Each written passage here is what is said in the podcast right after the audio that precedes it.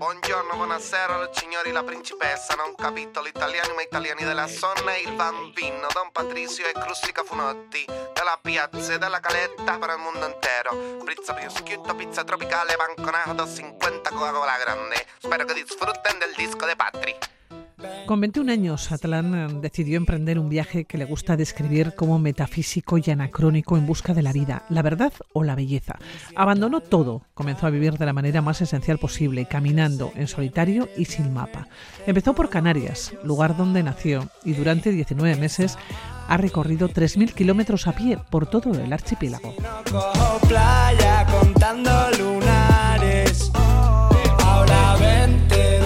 tú ya sabes.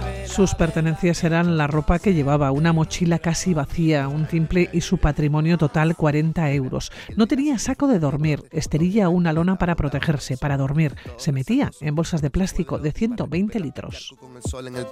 Estábamos con Cucu y con el y tranquilotes y de pronto de la nada... Y hace unos días Atlan contaba su experiencia en las jornadas y a ti de los grandes viajes en Bilbao. Atlan, ¿cómo estás? Bienvenido, ¿qué tal? Eh, este chico que sonaba es paisano mío canario, no sé si lo sabes. Sí, por eso he puesto la música, Contando Lunares, paisano tuyo, canario. Eh, tú eres de Tenerife, de la Orotava. Oye, cuéntame, ¿qué haces en Bilbao estos días? Bueno, pues me invitaron a este evento, la jornada de los grandes viajes, y pues ya que estoy por aquí, estoy viviendo un poco allí del calor de Canarias, y bueno, un poco para cambiar el escenario insular del que tan acostumbrado estoy y envolverme de estos matices más continentales que desconozco. Oye, Atlan, es bueno comenzar por lo que uno conoce. Así lo decidiste tú, iniciar el camino recorriendo a las, a las Islas Canarias, ¿no? Eh, a pie. ¿Por qué? ¿Por qué pensaste? ¿Qué querías buscar o qué buscabas? ¿Y qué aprendiste de tus islas mm. que no sabías? Pues un poco quería, yo creo, alejarme de la vanidad y de, de un ecosistema tan urbano que me asustaba. Bueno, yo soy un chico muy joven y, había vivido muy poco, tenía muchas preguntas y, y dudas acerca de la vida que me daba mucho miedo y, en fin, em, siempre me, me rodeé y crecí en un ambiente, pues, podría decir codicioso y, y lleno de lujos y quería alejarme de eso Así es que por eso quería caminar, para, o usted decir, para buscar la vida. ¿no? Oye, Atlan, 19 meses, 3.000 kilómetros y 40 euros. ¿Esto es posible? bueno, pues realmente es que uno puede vivir sorprendentemente con muy poco, ¿no? Y eso te lo enseña el camino y la mochila eh, yo no lo sabía, no sabía que podía vivir con tan poquito y ese fue el principal eh, enseñanza ¿no? de la que me preguntaba, pues es esta, ¿no? que uno puede ser feliz simplemente siendo, ¿no? Y pues sí. 40 euros, 19 meses. Sí, sí, todo fue apareciendo, ¿no? Empecé a caminar y el, lo que necesitaba, el poco dinero con el que aprendí a vivir. Yo durante el camino no gasté nunca más de 30 euros al mes y ese poquito pues siempre fue llegando. Eh, encontraba dinero tirado en el suelo, siempre aparecía alguien que me lo daba y tuve pequeños trabajos a lo largo del camino y fui así subsistiendo, ¿no? Subsistiendo es una palabra que no me gusta, ¿no? No subsistiendo, pero avanzando, siempre con alegría y miedos y pues toda esa amalgama de sentimientos. Oye, ¿cómo te planteas el viaje? Porque la primera isla que visitaste fue La Gomera. Tú eres un urbanita, ya nos lo has dicho, ¿no? Y querías huir precisamente de ese mundo urbano, querías conocer tus islas y querías eh, comenzar caminando. Pero fuiste a La Gomera, la primera isla. ¿Por qué?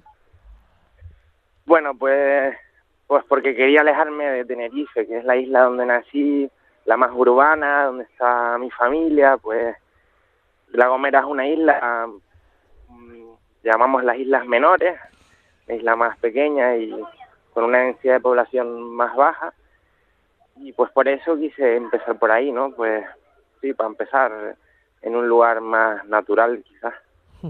Yo decía al comienzo que tú saliste con esos 40 euros tus pertenencias en la ropa, la mochila casi vacía y no tenías ni saco de dormir, ni esterilla, ni una lona para protegerte. Y para dormir te metías en bolsas de plástico de 120 litros, claro. Eh, ¿cómo, cómo, lo has ido haciendo? Ya, pues, pues el camino, el camino siempre me dio todo. Eh, eso fue también una sorpresa, me envolví en, pues, en un cariño humano que es sorprendente, ¿no? Siempre las personas que me ofreció este camino, pues me dieron todo, todo lo que tengo y, y todo lo que sé, poquito a poquito, pues uno me iba dando unos calcetines, otro una cuchara, otro un abrigo, una lona. Con el saco de dormir fue muy divertido porque pues siempre iba teniendo sacos diferentes, una persona me lo prestaba un mes, otro me lo prestaba una semana, y así iba cambiando de saco de dormir, unas veces sacos de dormir muy grandes, otras veces sacos de dormir más pequeños, donde ni siquiera entraba. Y así pues fui avanzando, sí. Has vivido de lo que el camino te ha ido ofreciendo y te has ido alimentando también de lo que te ha ido ofreciendo el camino, de lo que has ido pescando, ¿no? Bueno, esto fue algo que empecé a hacer más tarde, porque en un inicio bueno, yo realmente no sabía desenvolverme en, en la naturaleza, eso fue algo mm, que vino más tarde, mm, aprendí a pescar y a coger, sobre todo me alimenté de lapas y almejas y sí, burgados, pero la mayor gran parte del viaje, el primer año, mm, compraba la comida y, y me alimenté sobre todo de, de nuestro alimento estrella, que es el gofio y el plátano, y los manices. Ese fue mi alimento. Oye, Atlan, eh, dices en algún momento que tus pintas eran extraordinarias. Casi toda la ropa la habías confeccionado tú mismo. O sea, descríbenos cómo ibas vestido por ahí. ¿Se te distinguía bien? Claro, pues sí, la verdad que parecía un marciano. pues iba con pintas de caminante convencido, eh, semidesnudo, otra vez desnudo, descalzo, con una lanza en la mano derecha que fabriqué con un palo de bambú, con un también llevaba un sombrero enorme, casi una pamela que hice con hojas de, de junco y de palmera y, el morral inmenso en la espalda. Sí, sí, la verdad es que era todo un personaje. Y esto pues me abría algunas puertas y me cerraba muchas otras, porque bueno, mi imagen resultaba bastante intimidante y tenía que, que ser, bueno, no sé, tratar de ser muy educado con las personas para pues darles confianza. Oye, ibas descalzo, o por lo menos recorriste descalzo toda la superficie de Fuerteventura y Lanzarote. Hablamos de mil, mil kilómetros. Sí, mil quinientos kilómetros, hice descanso. Pues, pues sí, la verdad. cuando me estás presentando así, la verdad que yo mismo me sorprendo porque, no sé, parece que estás hablando de un, yo qué sé, un nómada del, de hace 20.000 años, ¿no? sí, la verdad que sí, pues sí, me dio por caminar descalzo porque fui fortaleciendo los pies y, y bueno, las superficies de las islas más orientales pues es menos em, es más llana y pues es más fácil de recorrer a, pie. No sé, este fue un reto, porque se me rompieron los zapatos con los que había caminado hasta entonces y dije, bueno, pues, pues a ver qué tal se me dará sin zapatos. y pues bien, se me dio bien. Oye, Hablamos de 19 meses donde has aprendido a entender el cielo, el viento, la marea y has ido descubriendo Canarias, ¿no? La flora, la fauna, la cultura, los paisajes, el mundo aborigen. Has tenido experiencias también apasionantes. O sea, como presenciar a 150 metros la erupción de un volcán que casi te sepulta. Sí, bueno, esto fue ya el, la máxima expresión de ese estado de embelezamiento en el que me encontraba por descubrir pues esa identidad de Canarias fue la erupción de ese volcán que ya sí pues la naturaleza verdaderamente me me dio ese regalo y, y fue una experiencia indescriptible sí. decías al comienzo que has ido aprendiendo mucho a lo largo del camino. Si ah. tuvieras que quedarte con alguna de estas enseñanzas, además de la cultura, además de la flora, de la fauna, de la cultura, de los paisajes, ¿no? del mundo aborigen, eh, ¿cuál sería? ¿Te has conocido a ti mismo? Pues mira, esa es una pregunta que que me hacen mucho, ¿no? ¿Te has encontrado a ti mismo? Y la verdad que, que no, no me gusta nada esa palabra de encontrarse, porque me da la sensación como que significa mucho y, y muy poco al mismo tiempo. Es como hablar de, de felicidad, ¿no? ¿Sabes? Em, te diría que uno aprende a, a, aceptar toda esa gama de sentimientos, desde el dolor, desde la amargura, la felicidad, la pasión, aceptándolos todos, ¿no? Todos son bienvenidos. No, no puedo decir que me haya encontrado, no, no, no me gustaría encontrarme nunca tampoco, porque debería ser aburrido, como también debería ser aburrido ser feliz siempre, ¿no? Ojalá siempre aprender de mí y ojalá pues tener siempre momentos de tristeza que hagan de mi vida pues algo excitante, ¿no? No te diría que me he encontrado, te diría que pues que me encuentro en un estado de bienestar permanente donde experimento pues eso, también la tristeza, ¿no? Digamos que tengo un rumbo. bueno, no hacia un lugar, pero hacia la vida, me gusta decir, ¿no? Y eso, pues tener un rumbo eh, agradable. Sí, la tristeza y la alegría, ¿no? Van eh, siempre en el mismo vagón del tren, en el mismo vagón de la vida. Oye, en tu caminar has tropezado constantemente con basura en playas y montañas. Incluso empezaste a recoger toda la basura que encontrabas a tu paso, ¿no? Y tu aventura se volvió en un proyecto educativo. Has visitado colegios, institutos, has recogido nueve toneladas de basura, has dado más de 80 charlas. Es muy curioso, ¿no? Con lo que comienza, o cuál es el primer objetivo, que de alguna manera es, eh, bueno, un objetivo de alejarte de todo, ¿cómo se vuelve, cómo cambia y se convierte en un proyecto educativo? Ya, pues em, porque fracasé bastante al intentar alejarme de las personas.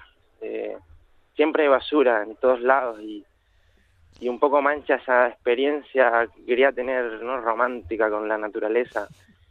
Al encontrarme con una naturaleza tan sucia, a mí me martirizaba en un inicio, fue una, un, golpe para mí muy muy duro, ¿no? Siempre hay basura, no, no importa dónde esté y, y pues tenía la necesidad de recogerla toda porque porque no puede ser, ¿no? Que aquí también pues hayan restos humanos, no no no me lo podía permitir, entonces pues bueno, creo que los valores que representan el, el caminar o el, el viajar de forma sostenible, el vivir con poco, pues son indispensables para frenar el desastre climático y, y creo que es algo de lo que no se habla, ¿no? Se habla mucho de, de mm, energías renovables, ¿no? Pero no se habla de vivir con poco, siempre avanzamos hacia pues vidas más ostentosas todavía, que, gastan todavía más energía. Y realmente ese no es el camino, por eso es que quería bueno, poner un granito más en esta lucha a favor de la naturaleza y, y pues bueno, recoger basura era em, un matiz más dentro de, mi protesta, ¿no?